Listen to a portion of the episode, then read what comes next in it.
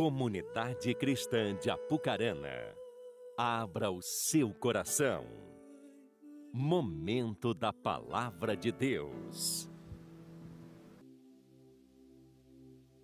João 10, a partir do versículo 23.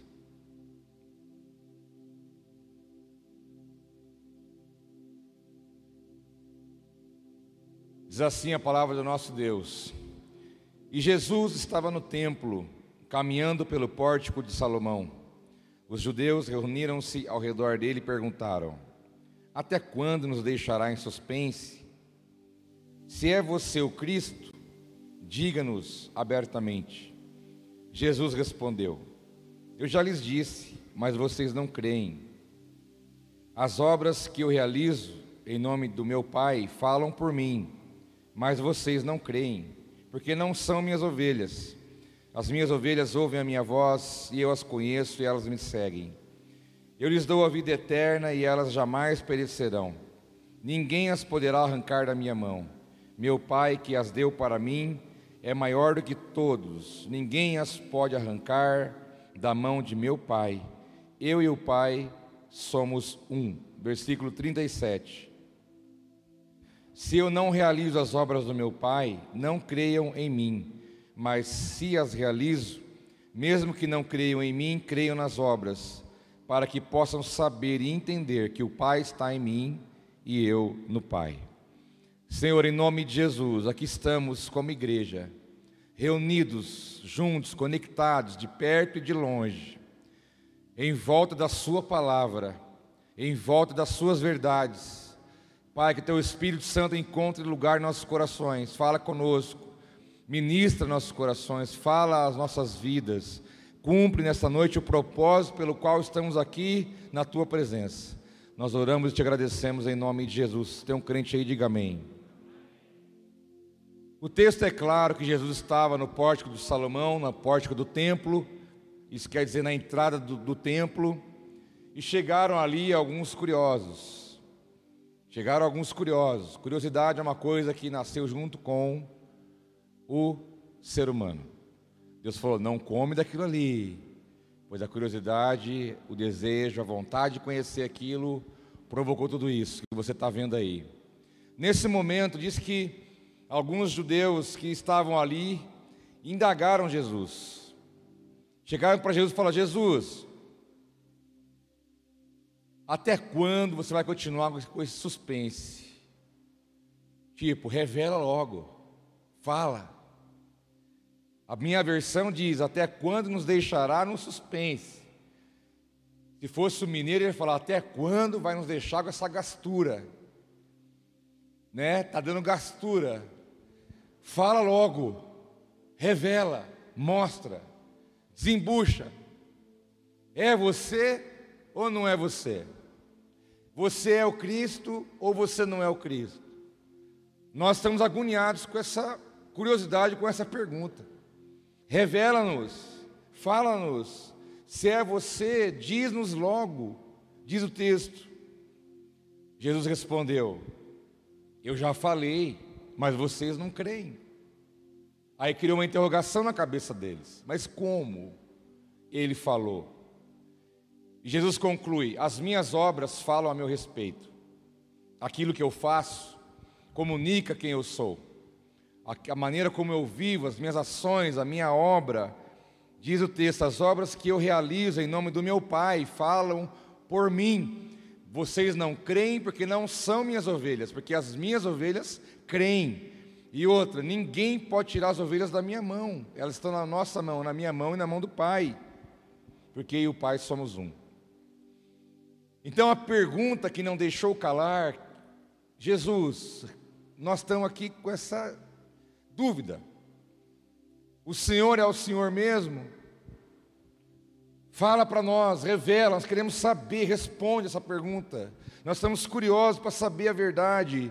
Jesus falou: Olha, eu sou, mas você não está vendo, porque você tem que olhar para aquilo que eu estou fazendo, porque aquilo que eu faço fala a respeito de mim. Nós vamos falar hoje um pouco sobre as obras. Eu, como peguei algumas, algumas fases da história da igreja, né? apesar de ter só quase. É, vou fazer 20 anos agora de ministério pastoral em dezembro. Então, tenho mais de 25 anos de caminhada com Cristo. E eu vejo que na história da igreja, na década de 90 e um pouco antes, se pregava, se pregava muito sobre salvação. E havia muitos apelos, palavra de salvação, palavra evangelística. Na verdade, falava-se tanto de salvação, de entrega, de entregar a vida de salvação, que às vezes tinha pessoas que entregavam a vida a Jesus o ano todo, todo domingo. Se ela fosse no culto 52 vezes no domingo, 52 vezes ela erguia a mão e queria entregar a vida para Jesus de novo, que de tanto que era falado sobre isso e, é, e foi importante. Mas depois de um tempo começou a haver um sopro do Espírito sobre o mundo, a falar sobre o reino, reino de Deus, né, que é algo pós-salvação, que é muito mais abrangente do que a salvação. Os evangelhos, Jesus falou muito mais do reino do que de salvação. Pode-se colocar que ele falou nove vezes de reino e uma vez de salvação. Não que salvação não é importante, mas ele veio anunciar o reino vindouro, o reino do Pai, o reino eterno, o reino da verdade, o reino dos céus. E isso, esse reino é formado pelos salvos. Amém. Glória a Deus por isso. Depois veio uma onda sobre a graça. E pregou-se tanto sobre a graça que quase alguns caíram na desgraça. Pela permissividade de que ah, não tem problema não, nós estamos na graça, Deus perdoa, né, irmão? Deus perdoa, lógico que perdoa.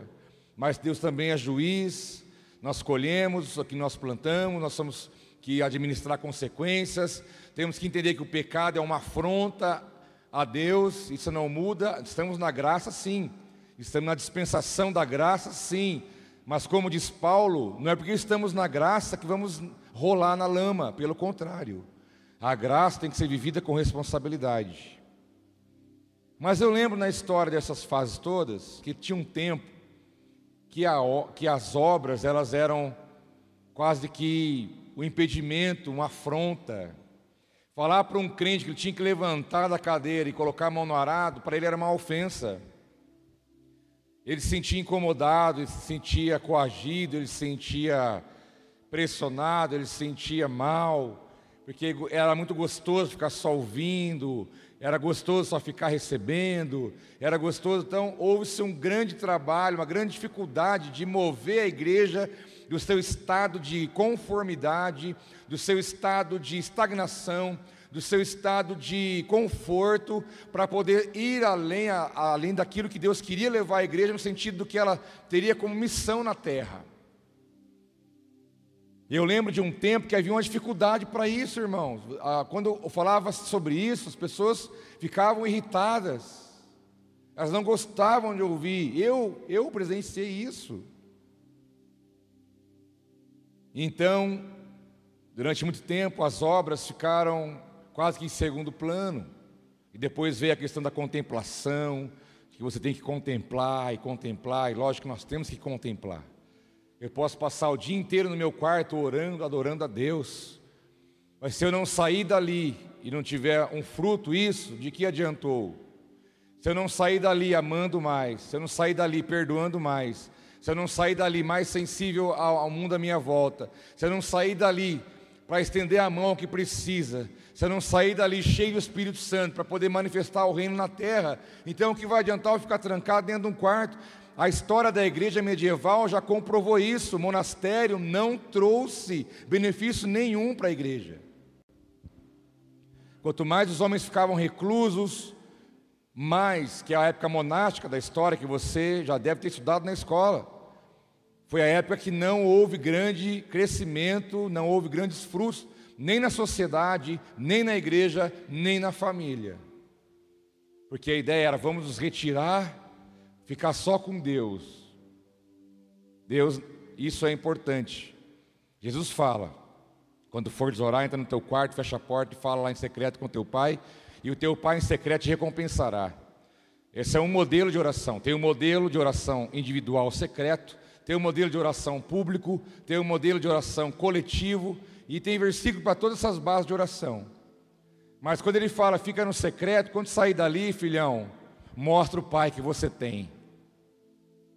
Quando sair dali, mostra a quem, mostra o fruto do tempo que você passou com o Pai Celestial.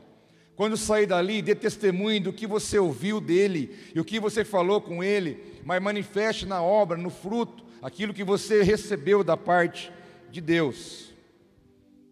Jesus deixou bem claro isso. Jesus, fala para nós aqui: você é ou você não é?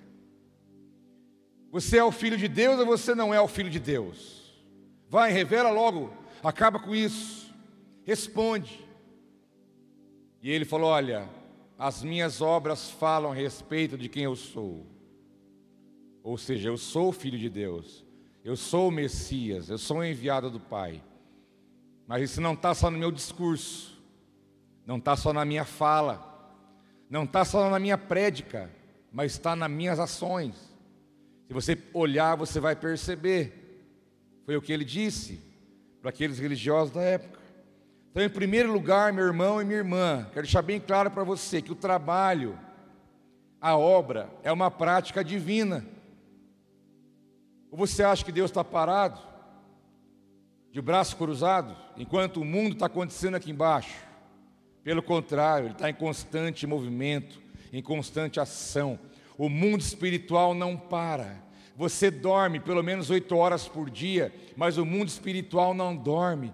Você vê o primeiro céu azul, segundo céu estão os astros, mas segundo a Bíblia, no terceiro céu, onde está a, o mundo espiritual, ele não para, tem anjos, demônios, Deus governando sobre, sobre a terra, Deus estabelecendo seus planos, seus propósitos. O mundo espiritual não para, está em constante trabalho.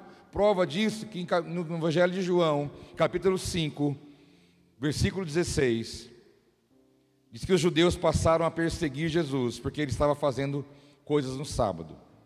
Disse-lhe Jesus: Meu pai continua trabalhando até hoje, e eu também estou trabalhando. Foram questionar Jesus: Ó, oh, no sábado não, né, Jesus? Está contrariando a lei. Faltou Jesus falar para ele: Você está falando com o próprio sábado, meu filho. Eu sou o sábado. Que Hebreus fala que o sábado não é um dia não é um dia que você descansa, não é aquele dia, mas o sábado é Cristo.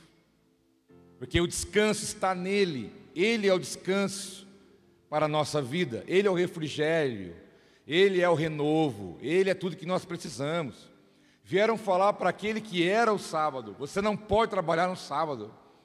Jesus disse: o sábado não foi feito, é, o homem não foi feito para o sábado, mas o sábado foi feito para o homem. Deixa eu trabalhar em paz. Isso aí é acréscimo meu, tá? Na Bíblia não diz isso. Mas ele podia dizer: Deixa eu fazer minha obra, não se incomode comigo. Como quem diz, ele falou: Meu pai está trabalhando. Jesus estava como homem na terra, mas o pai, como nós usamos a linguagem, estava nesse momento e está ainda nos céus, no trono.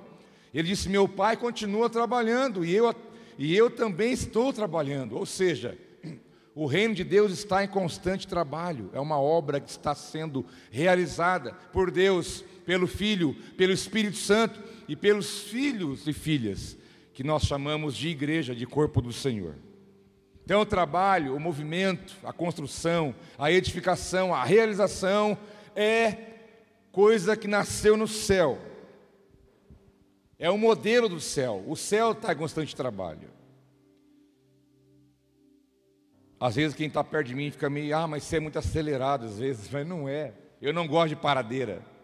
Eu não gosto de paradeira, eu não gosto de rotina.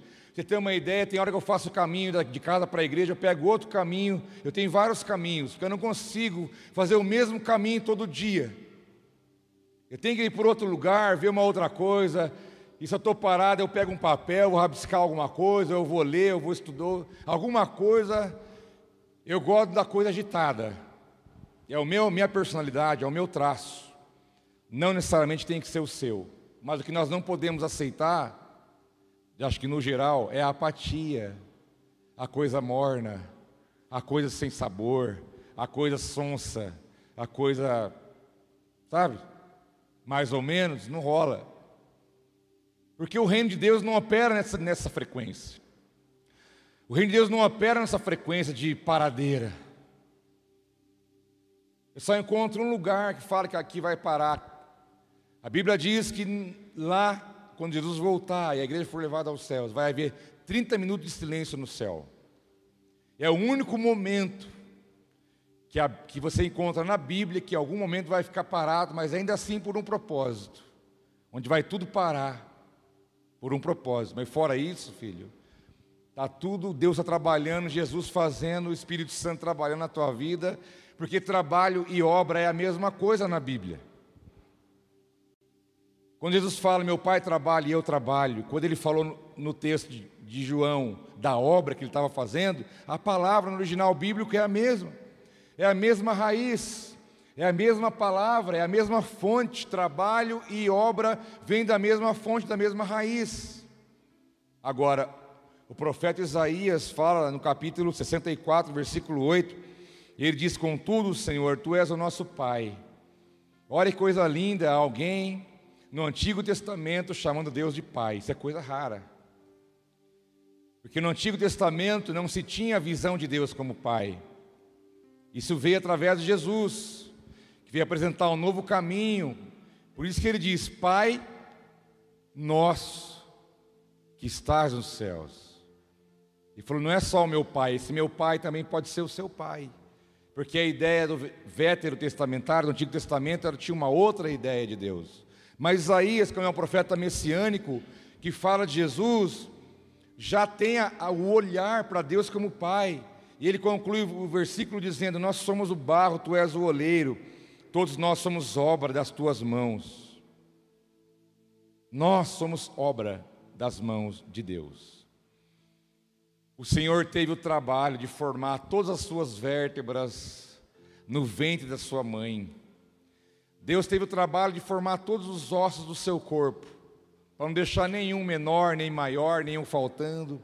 Ele teve todo o trabalho de produzir o, o, o aparecimento do seu olho, para que ele pudesse, a partir desse membro, ter a visão.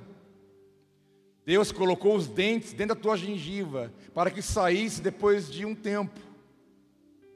Deus criou seus vasos sanguíneos, seus nervos, seus neurônios, teu cérebro, tua mão, teus pés, teu coração batendo, tudo.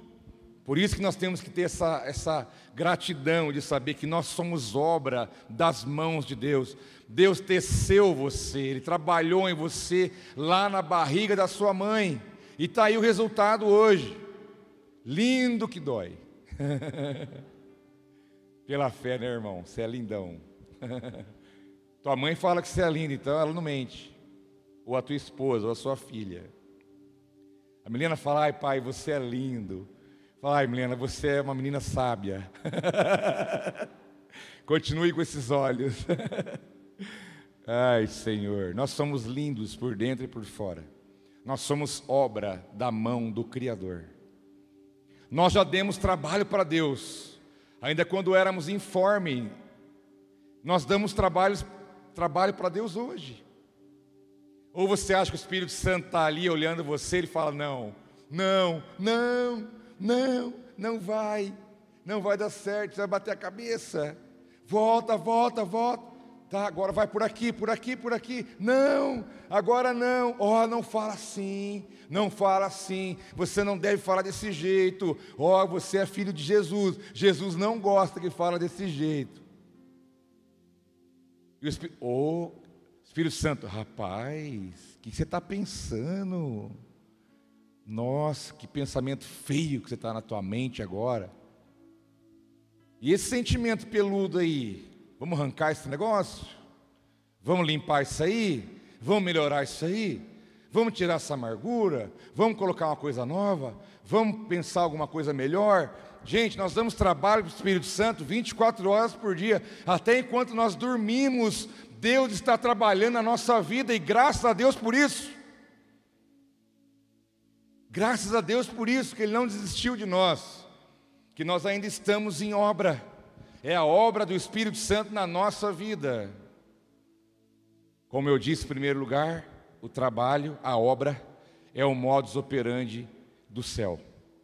Imagina se o Espírito Santo falou agora, está entregue, se vira. Deus fala, ó, até aqui deu. Vê o que você faz aí agora. Vai, que será de nós, meu filho do céu? Nós estamos fritos. Se Deus tirar a mão, se o Espírito Santo deixar de trabalhar na gente. Então amanhã, por exemplo, uma segunda-feira, vai acontecer uma série de coisas que o Espírito Santo vai usar para trabalhar na tua vida.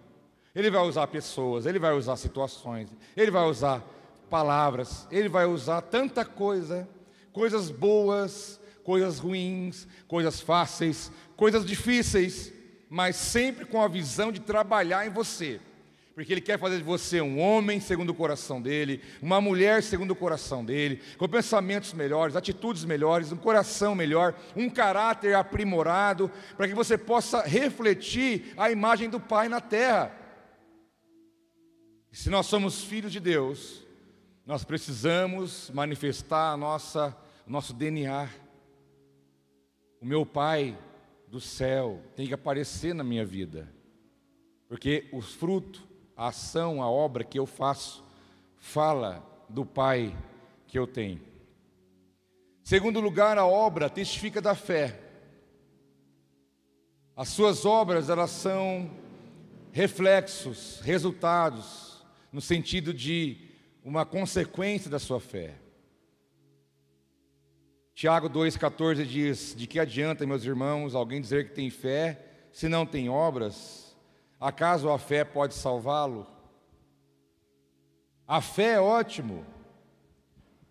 A fé é o que faz você alcançar a salvação, mas você não é salvo para ficar de braço cruzado.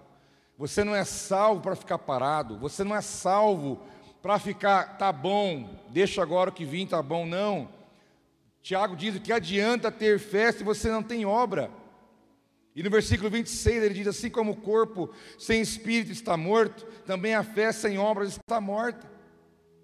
Jesus disse: A minha obra, o meu trabalho fala a meu respeito, a minha fé, que ele tinha e tem no Pai, como aquele que o enviou, estava testificado por aquilo que ele fazia.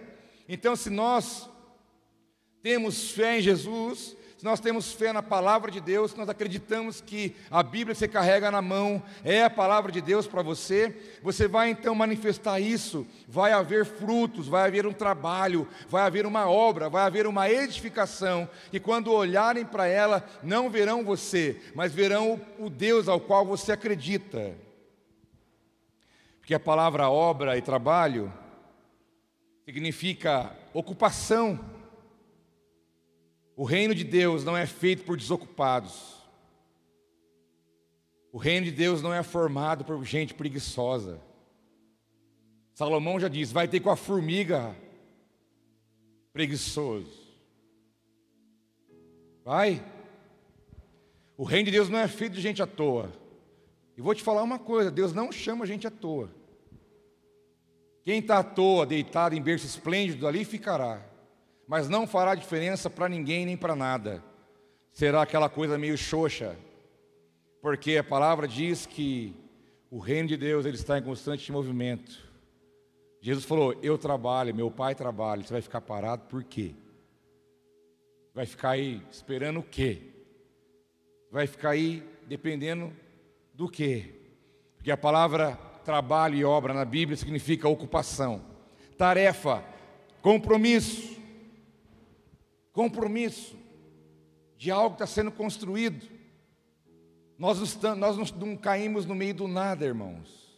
Tem uma igreja, um reino sendo construído desde lá de trás. E nós estamos vivendo essa fase agora da igreja, da existência, e estamos ajudando a construir.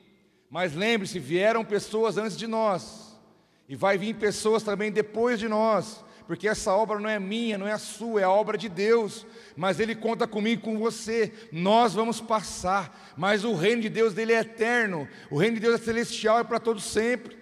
Nossos filhos, nossos netos darão continuidade a essa construção, a essa obra da manifestação do reino na terra.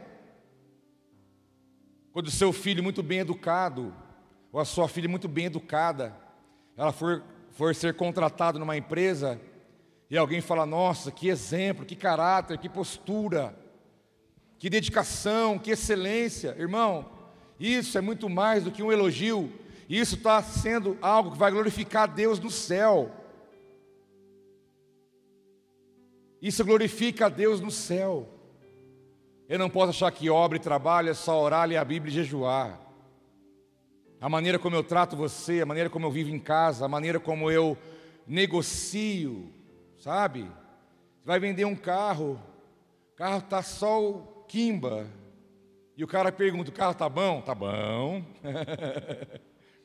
se acendeu, se ligar o escape, parece o, aquela máquina de fumaça aqui da igreja. carro tá bom? Tá bom. Motor tá bom. Vixe. E aí? Isso glorifica a Deus? Jamais. Olha, esse carro aí está fumando um pouco. Mas eu vou orar para ele se converter, ele vai parar de fumar. Vamos ajeitar ele para ele ficar melhor, né? Mas estou falando a verdade para você. Já bateu? Não, nunca bati, só deu uma arranhada. Está aqui, ó. Minha, minha esposa que arranhou. Será que isso é ser de outro planeta? Não. Eu creio nessa verdade, é manifestar as obras do Pai na terra, sendo um filho que fala a verdade, que honra o compromisso, que ama as pessoas, que perdoa, que entrega o seu melhor sempre, que entrega o seu melhor sempre, que luta, que persevera, que busca, que não desiste, que vai para cima. Esse é o projeto de Deus para nós. A obra testifica da nossa fé. Não há obra humana que pode te salvar. Você não pode ser salvo por algo bom que você faz. A salvação não é por obra. Não tem o que eu faça. Eu posso dar o meu. Não adianta nada. A salvação é pela fé. O que é a salvação, irmão? É a certeza de que você entregou a tua vida a Jesus e você é dele a partir de agora. E ele é o teu Senhor. Então você é salvo. Salvo do quê? Salvo de você mesmo, salvo do pecado, salvo do chicote do diabo. Você é salvo porque você sabe que está com Deus para sempre. Desde agora para todos sempre, ninguém mais vai tirar você da presença dele, porque você é salvo, você é dele, ele te comprou, ele te resgatou, ele te tomou, ele, ele, você é propriedade dele, ele é teu Senhor. Isso se alcança pela fé, por acreditar no que a Bíblia diz. Mas a boa obra que nós realizamos, ela fala de quem nos salvou. A obra não me salva, mas a obra fala de quem me salvou. Que quando eu manifestar uma boa obra, não sou eu que sou bom. Jesus disse: ninguém é bom a não ser o Pai. Mas quando eu fizer alguma coisa aparentemente boa, você vai saber, eu também vou falar: a glória não é minha, a glória é de Deus. Que se tirar Ele da nossa vida, nós não fazemos nada de bom para ninguém. Jesus disse: sem mim nada podeis fazer. Mas, em segundo lugar, nós temos Dois exemplos práticos de que a nossa vida tem que romper a barreira do discurso. Nem criança cai no golpe da conversa.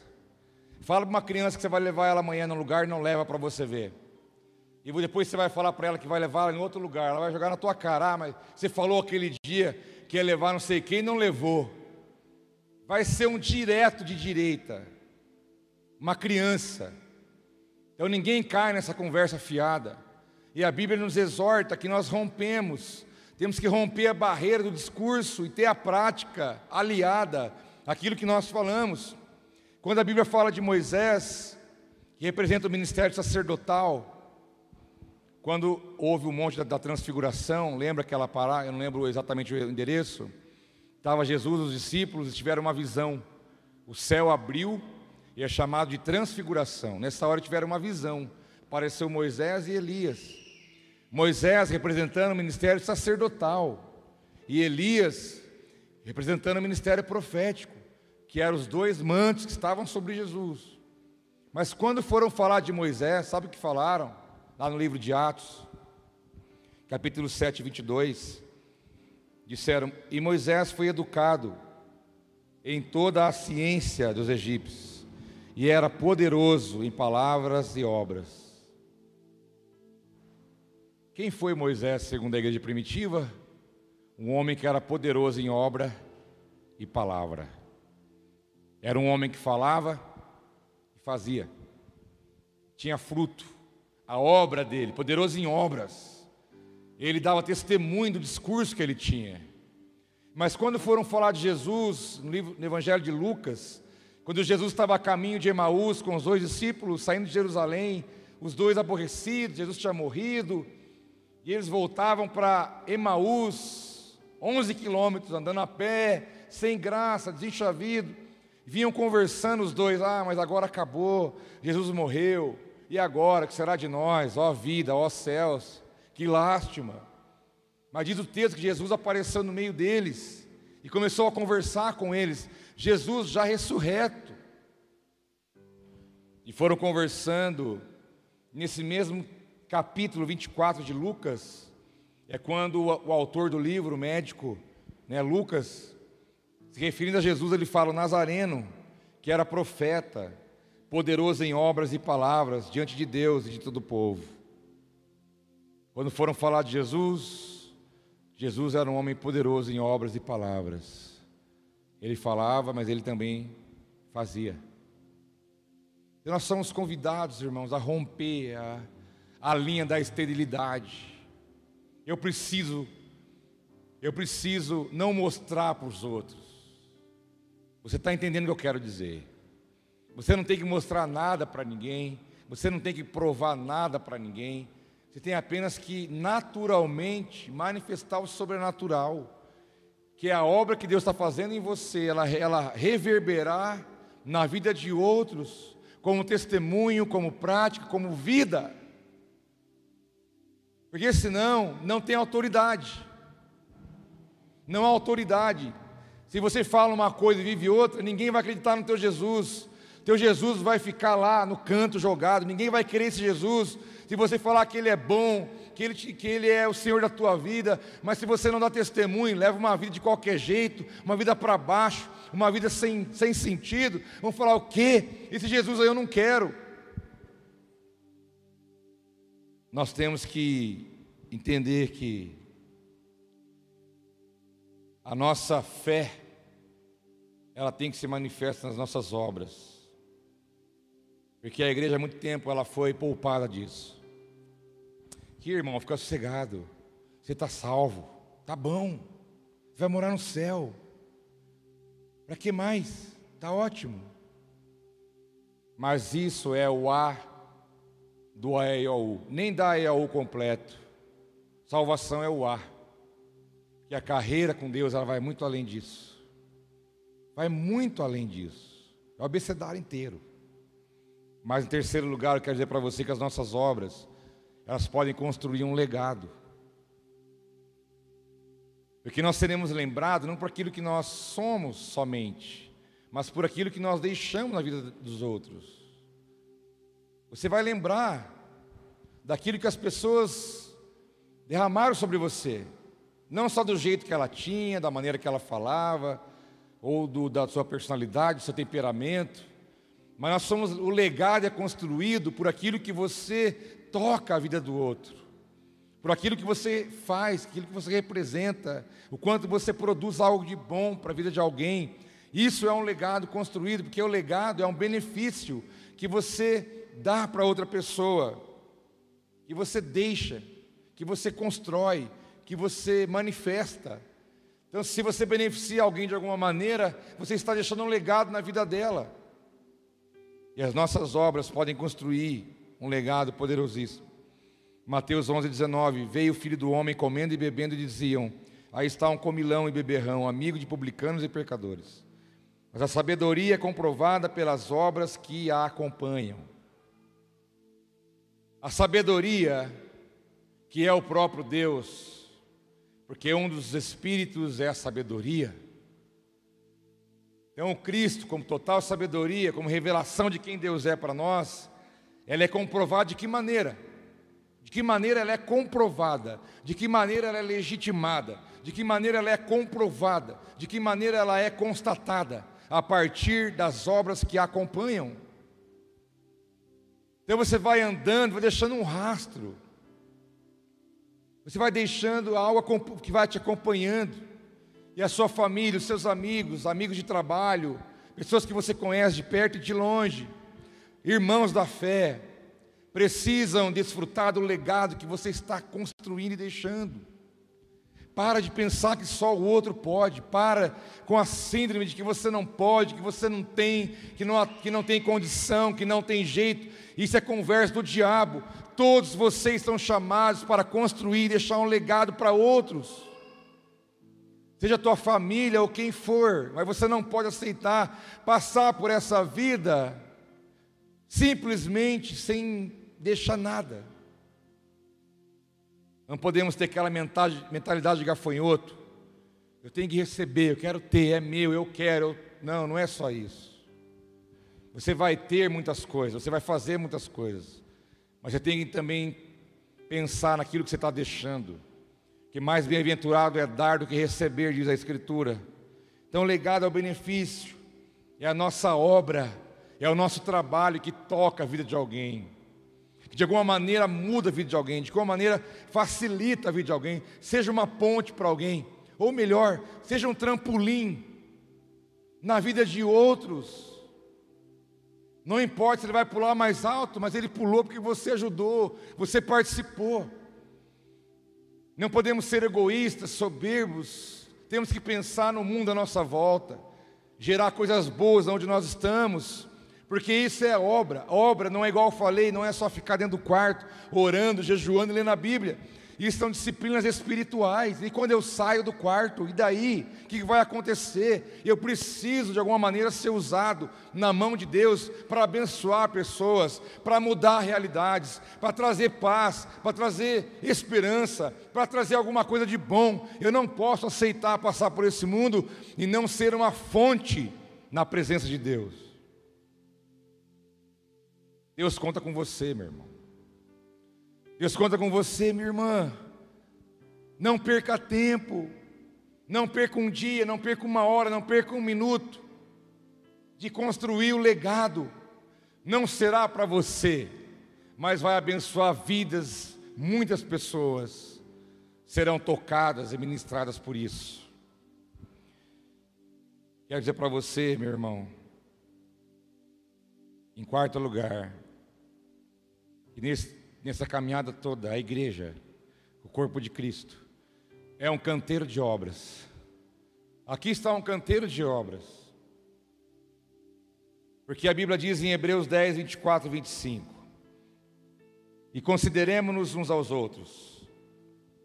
Vou parar aqui, nem vou, vou fazer uma pausa.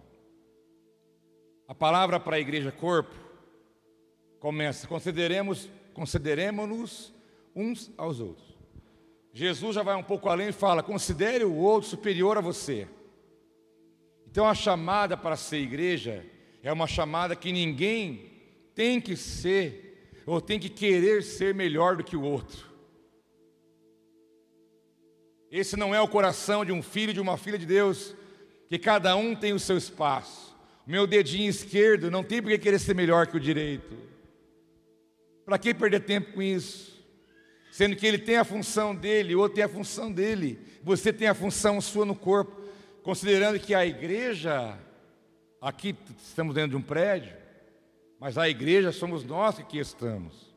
Se eu tivesse sozinho aqui, não seria igreja. Para eu ser igreja, eu preciso de você. E para você ser igreja, precisa de mim.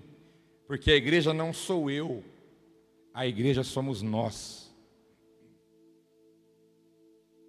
Consideremos-nos uns aos outros. Então eu tenho que olhar para você com consideração. Jamais olhar para você como se você fosse uma casta inferior, ou que você é isso ou é aquilo. Pelo contrário, eu tenho que olhar para você com consideração, porque você tem o seu valor, você é um filho de Deus, você é uma filha de Deus, há um propósito de Deus na sua vida, você faz parte do, do corpo chamado igreja, cujo cabeça é Cristo. Então você tem que ser considerado. Eu não posso ter barreira com você, eu não posso ter resistência a você. Se eu tiver isso, eu estou com um problema sério. E eu preciso me tratar, eu preciso colocar minha boca no pó, falar, Senhor, misericórdia de mim, que eu não consigo ter comunhão com aquele irmão, ele é muito chato. E Deus fala, mas você é mais chato do que ele, sabia disso? E quando você começa a ter resistências com um ou com o outro, Subentende-se que você se acha melhor do que o outro.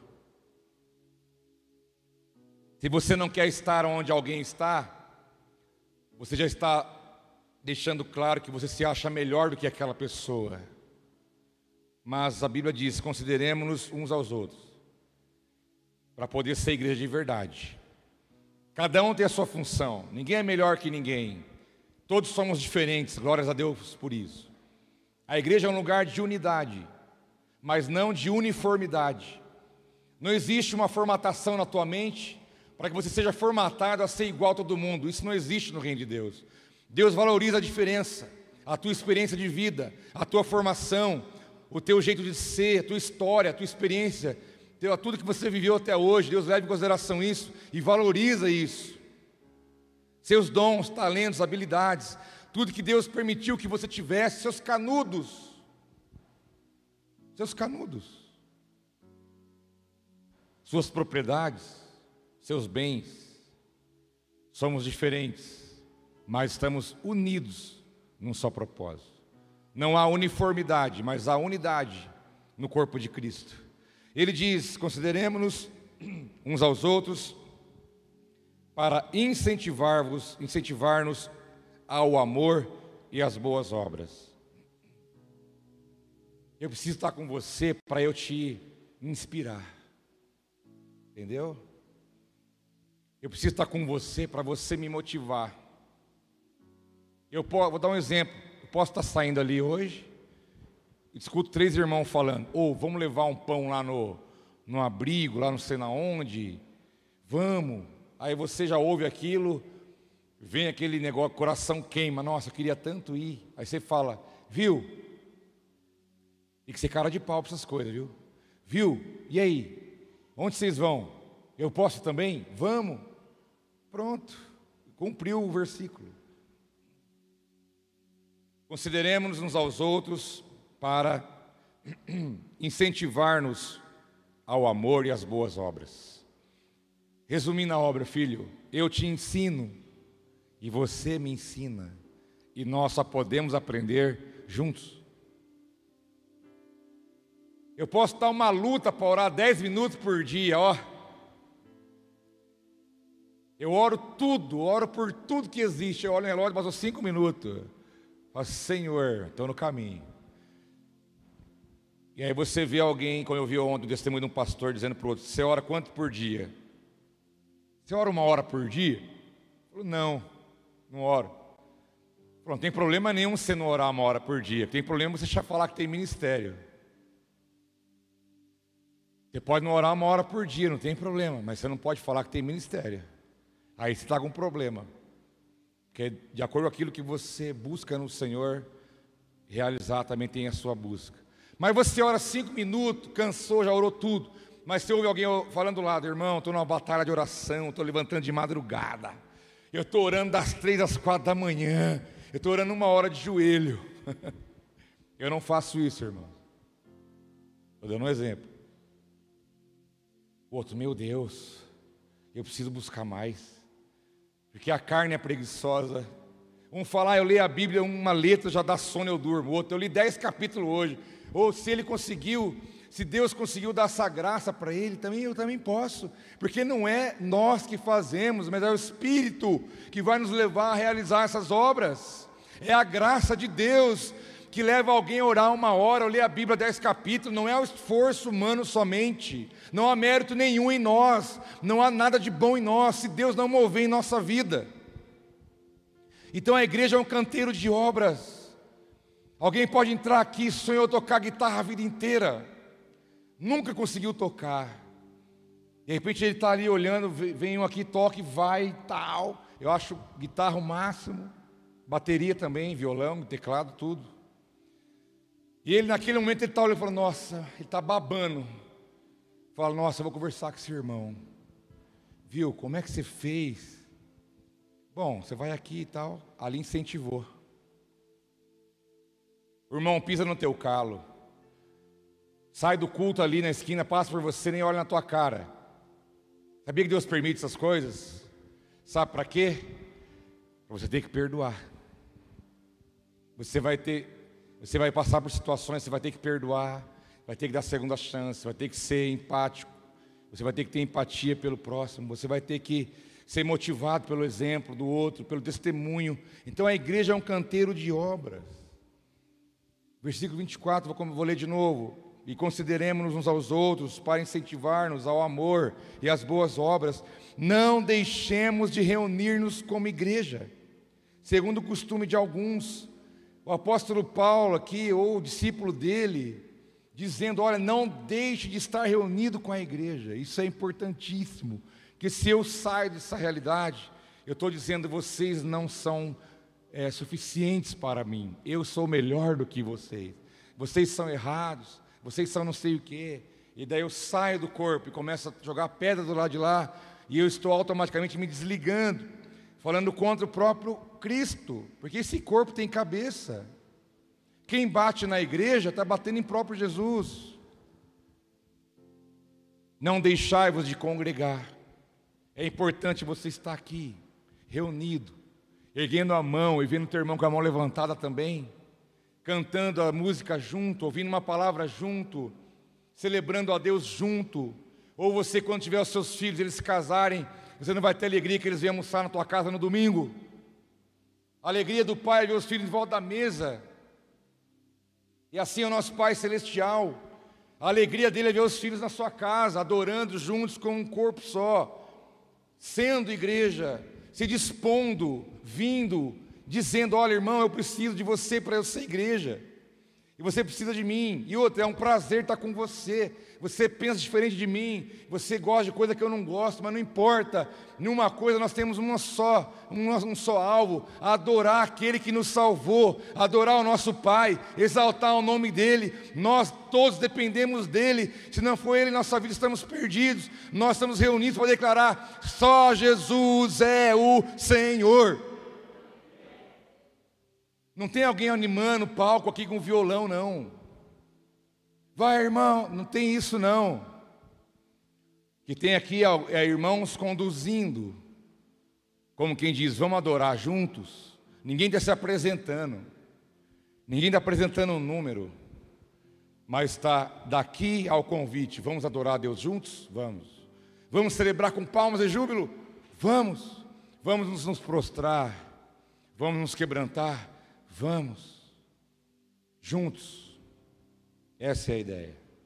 A igreja é um canteiro de obras, onde você pode servir, onde você pode manifestar aquilo que Deus te deu, e é onde nós podemos ser influenciados e motivados positivamente um com o outro. A sua história me abençoa, sabia? A sua história me abençoa, o seu testemunho fala comigo. A maneira como você vive fala comigo. Eu sou, eu observo a vida de vocês. Eu não fico reparando, não é isso. Mas você está convivendo. Você está vendo, conversa no corredor, encontra na rua algum lugar. A gente está em contato, a gente está conectado de alguma forma. E tenha certeza que você me ensina e eu também te ensino e é uma troca. Porque esse é o reino de Deus.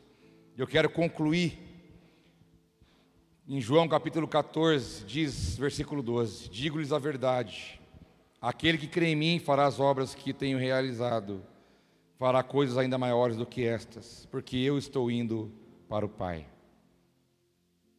Jesus falou: Olha, vocês vão fazer obras maiores do que eu. Não no sentido de grandeza e poder, mas também de representatividade. Você está em lugares que Jesus não foi enquanto homem. Hoje ele pode estar em todo lugar, como você ouviu aqui, pelo Espírito. Você passa por coisas nesse, nesse tempo, você vive situações, você enfrenta coisas diferentes. Mas saiba de uma coisa: Jesus falaria isso a troco de nada. Tudo que está na Bíblia tem um propósito. Tudo que está escrito está aqui porque Deus quis que estivesse escrito como também aquilo que não foi preciso estar aqui não está. Que o próprio Deus disse: se fosse escrever tudo, nem os livros do mundo inteiro daria. Mas o que Ele quis que você soubesse está aqui. E Ele diz: se você crê em mim, você vai fazer obras maiores do que eu fiz. Jesus falou: estou dando um start. Você pode perdoar mais do que eu perdoei.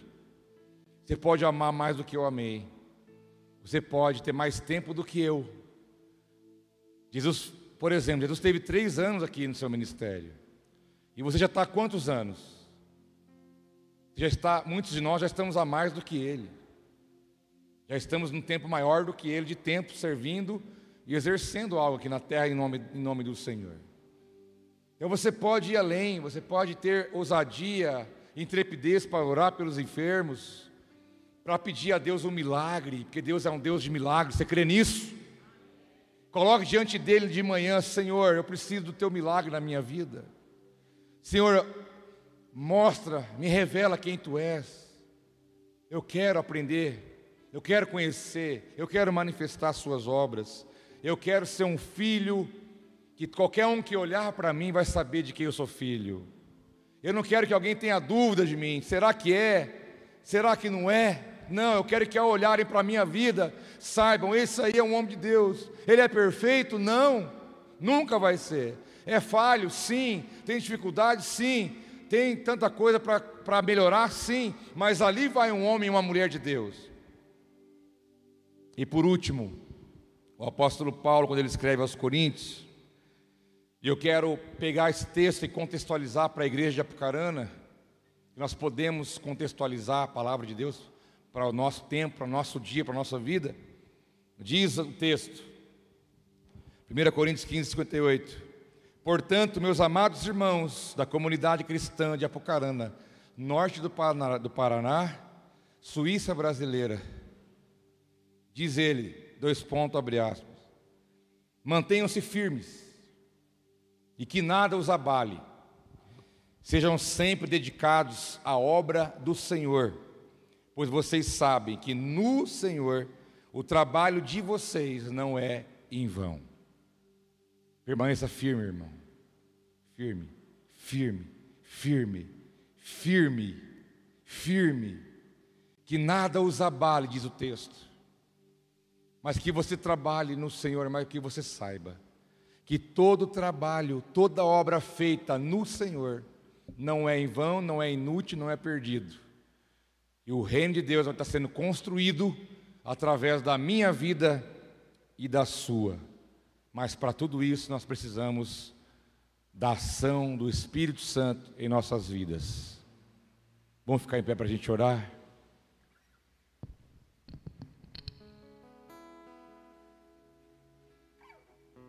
Irmãos, Deus quer. Está bem claro aqui o que Ele quer. Eu creio que você também quer. Você deseja alguma coisa a mais na presença de Deus. Então nós temos ingredientes agora aqui presentes para isso. Você quer ser um melhor pai, um melhor esposo, você quer ser o um melhor filho, você quer ser o um melhor crente, o um melhor discípulo, você quer andar e as pessoas veem o amor de Deus através da sua vida. Você quer manifestar, você não está aqui só para comprar, vender, crescer, casar, multiplicar e morrer.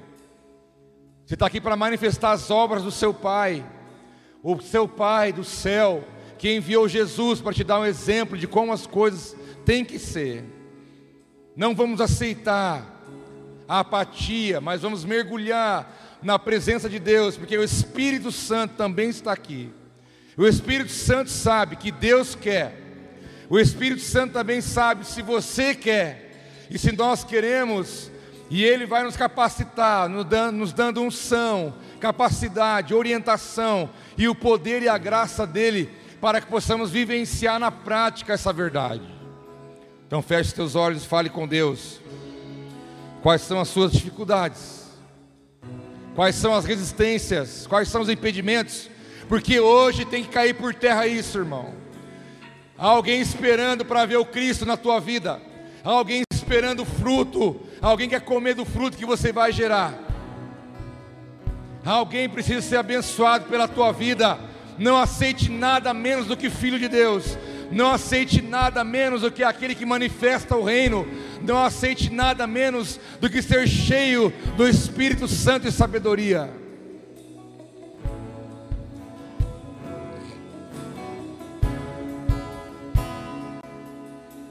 sobre o trono de justiça eternamente haverá um rei. Ele voltará para governar as nações.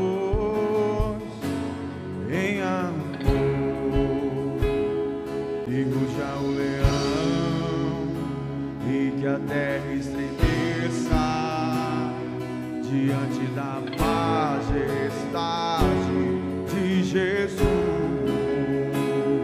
e ruja o leão e que a terra estremeça diante da majestade de Jesus. Eu quero dizer algo para você. Eu lembro de um dia na minha vida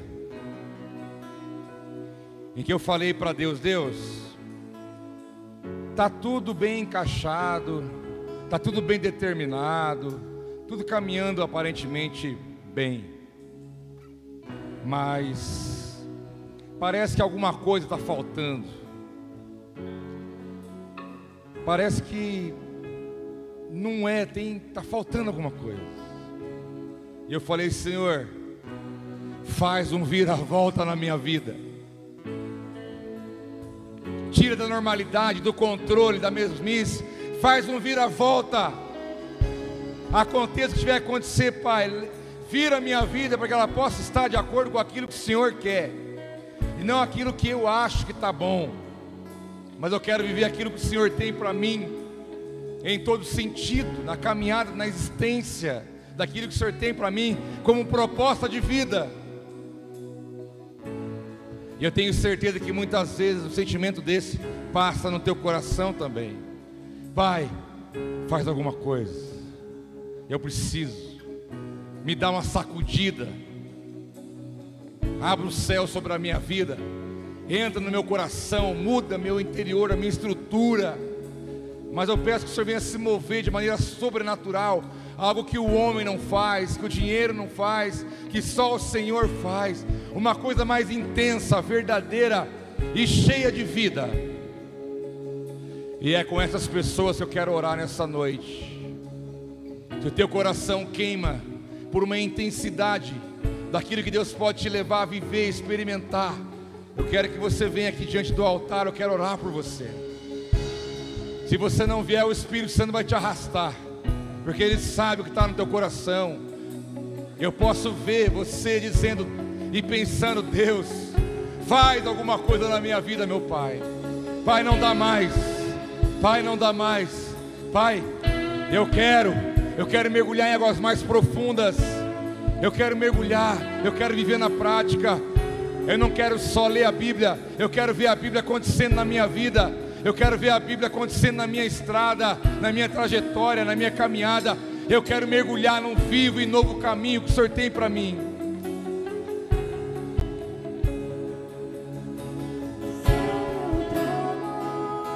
Adora Ele, adora Ele, adora Ele.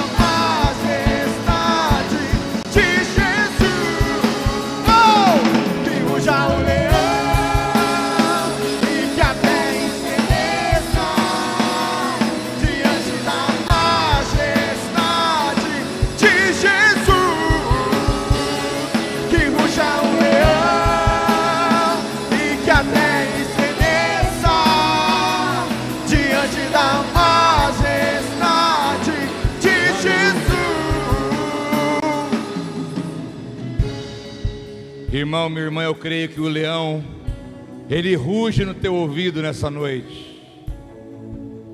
O leão ruge no teu ouvido e fala para você: vai, filho meu. O leão da tribo de Judá, ele ruge no teu ouvido e vai, vai, filho meu. Vai, filha minha. Vive a minha vontade, vive o meu propósito. Mergulhe mais fundo nas minhas águas. Não limite o que eu tenho para fazer na tua vida, nem através de você. Feche os olhos para as dificuldades, para as barreiras, porque em Cristo Jesus todos vocês vão transpor os montes pela fé. Mas saiba de uma coisa: o mais importante vai acontecer, que o nome do nosso Pai será glorificado através da nossa vida. O leão ruge no teu ouvido, vai, filho meu, vai, filha minha, vai. Tempo é agora, o tempo é hoje, o tempo é agora na sua vida. É tempo de manifestar as obras, os frutos. A obra vai falar do Pai que você tem. A obra vai falar do Pai que você tem. Aleluia. Pai, em nome de Jesus, obrigado. Pai, que nessa noite o Senhor venha selar a nossa história. Pai, que essa palavra continue falando dentro do espírito da tua igreja. Continue falando com eles, meu Pai, durante as noites. Visita o sonho dos teus filhos. Imprime na vida deles o teu DNA, Senhor.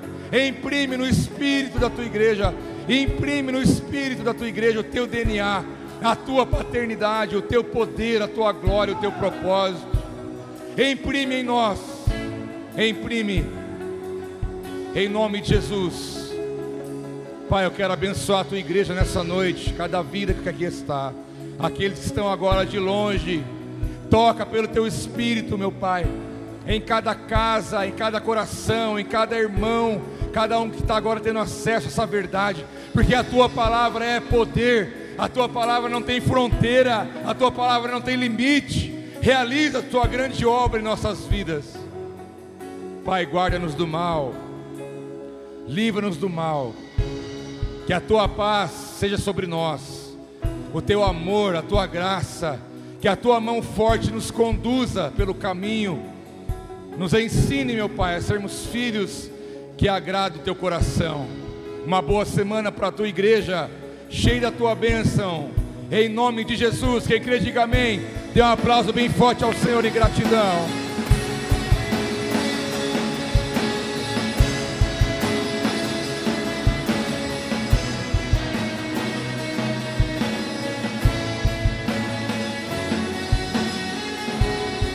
Aleluia. Aleluia. Sintam-se abraçados todos. Deus abençoe. Shalom, shalom. Um abraço para você.